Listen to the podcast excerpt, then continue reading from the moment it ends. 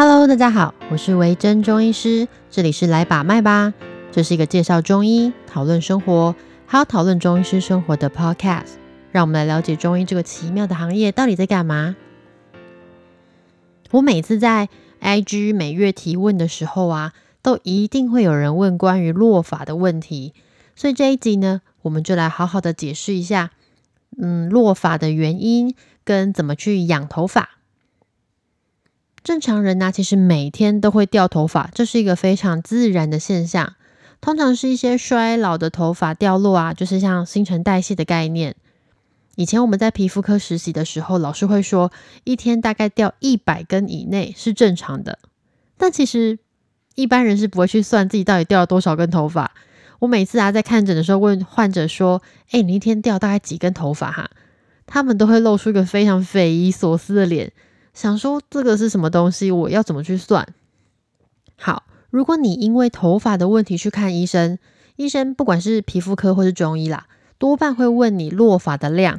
一来是说，我们要评估到底是真的生理性，就是正常的落发，还是真的有一些其他的状况造成的。第二就是，一旦我们评估过第一次之后，第二次你再回诊，我们才可以看出吃药啊、擦药、外用药啊，或是一些其他治疗的方式，对你的落发来说到底有没有效果。那这里呢，提供几个评估的方法。如果你真的不知道该怎么跟你的医师形容。你的落发量，或是你真的不想去全部捡起来一根一根算的话，你可以试试看这种。一个是，呃，你用手去顺头发，就是你手插到头发里面，摸到头皮，然后往外向发尾的方向往下顺，从发根到发尾一路顺下来，你看看手指中间会残留几根落发。第二个呢，你也可以去看洗完头发之后的那个水槽口哦，上面的落发有多少。当然不是一根一根算，而是去看那个面积。假设你以前洗完头之后，水槽口可能覆盖大概三分之一左右的头发，而现在是整个水槽都被头发盖满满，这样，那当然就是很明显的你的落发量增加了。这种形容大概医生也可以听得懂。接下来呢，你可以去观察一下你落发的形态。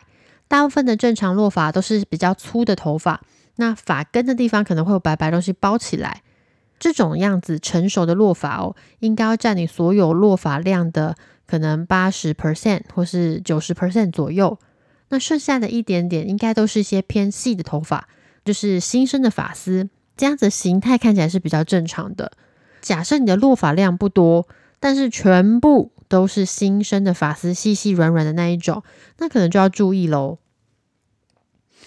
接下来呢，你也可以观察看看自己的头皮有没有什么新的状况，例如说最近突然变得很痒啊、很干啊，或是油腻啊，或是屑屑变很多啊等等。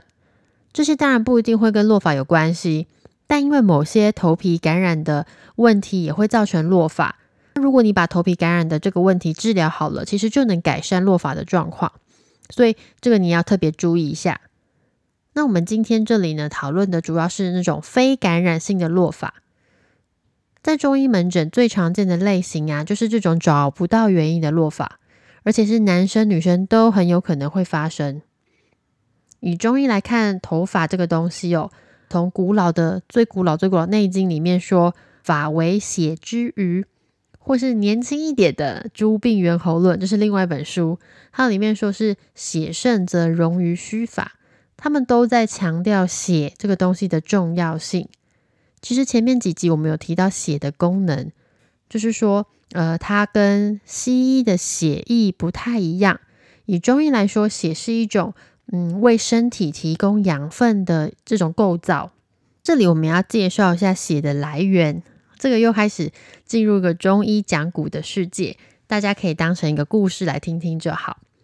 以中医来说，血会来自于水谷精微。大家听到这个好像就快昏倒。就是说呢，你想象成，如果你吃的养分吃得够好，身体就会制造足够的血液嘛。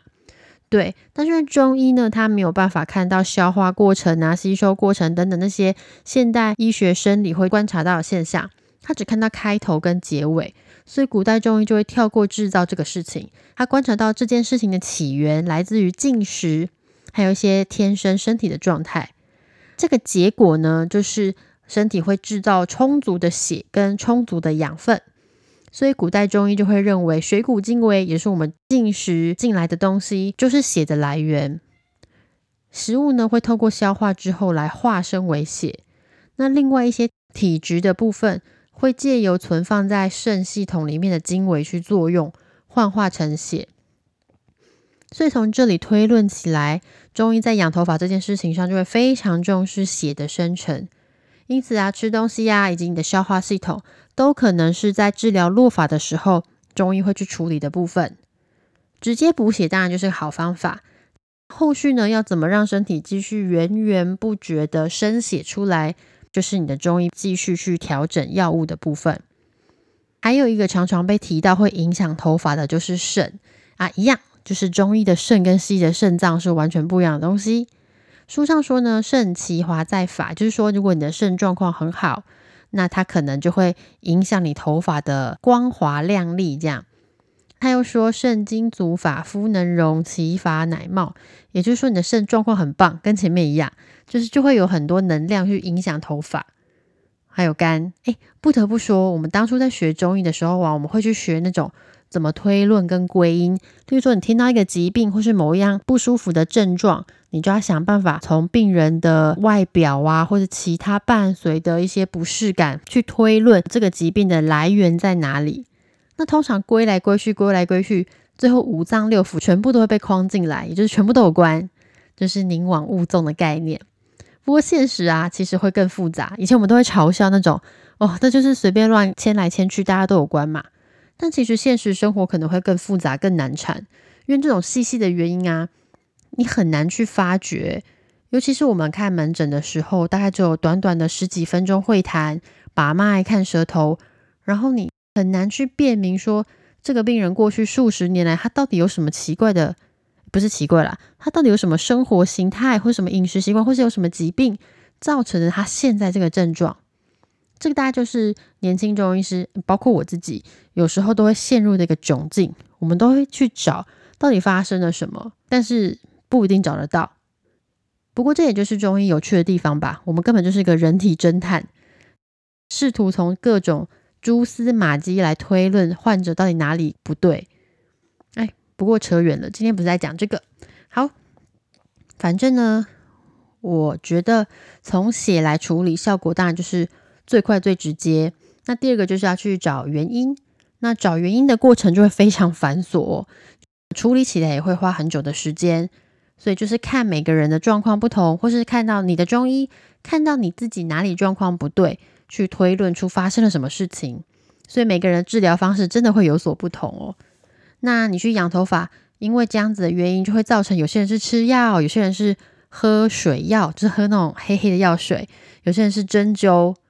那就是看个人的状况啦。那你一般日常的保健呢？我会建议大家可以多吃蛋白质。以现代医学来看呢，头发的组成是蛋白质，所以摄取充足的蛋白质，也就是说让制造头发时候有很好的原料是非常重要的事情。有在饮食控制或是减重的男孩女孩们，如果你是使用一些非常激进的。减少食物摄取就是超低热量仙女餐的那种减重方式，那其实非常容易出现落发的问题哦，所以大家一定要特别小心。就算是在减重，也建议每一餐蛋白质的摄取量一定要足够，以你自己的手掌为一个标准。还有一些就是不要做那种会伤害到你消化系统的事情，例如说刚刚说的吃很少嘛，或是吃一些很刺激的食物。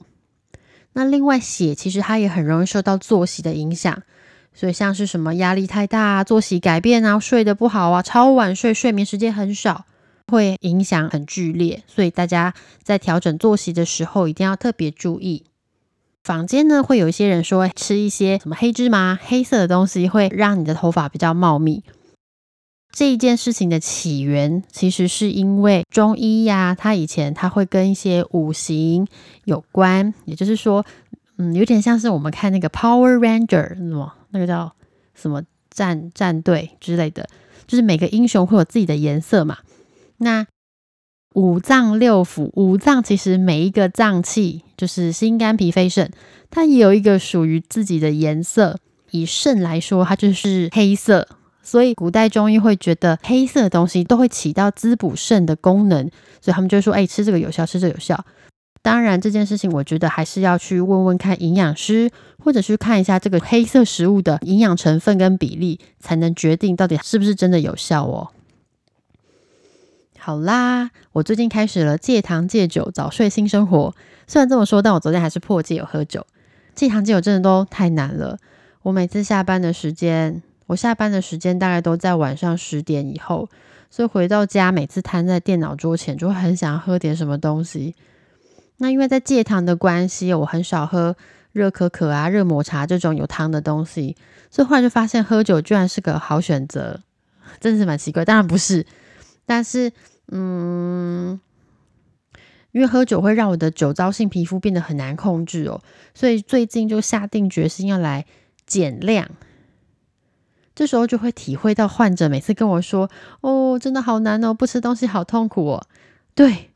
真是这个真的是蛮痛苦的，不过没关系，就让我们彼此来鼓励大家，就是铲除坏习惯。那我现在很想要喝东西，或者是呃很想喝酒的时候，又不想喝白开水，就会开始去找各种东西来加在我的水里。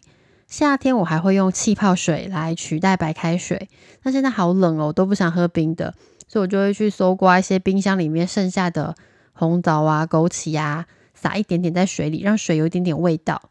那有的时候我会切一点苹果或是芭辣放进水里，也会有点淡淡的甜味。那我现在才刚开始戒糖，大概两周，而且还偶尔会小破戒一下。我只是不吃加工的糖类啦，像零食、饼干啊、酱料啊什么的，这种我就不太吃。但是光是这两周的差距，就是让我觉得味觉变得比较敏感。好，反正呢，我之后会尝试各种各样的配方。如果真的配出什么，呃，什么好喝的冰箱调味水，再跟大家分享食谱好了。那今天这一集就到这边。呃，一样，如果你对中医有什么问题，或者是对呃看中医这件事情有什么疑问，都欢迎可以去追踪我的 IG。我每个月应该都会做每月提问。比较需要长篇幅讨论的题目呢，我们可能就会录在 Podcast 里面来解答大家。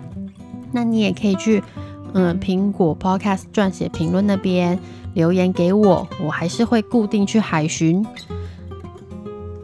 那就谢谢你们的收听，我们下次见喽。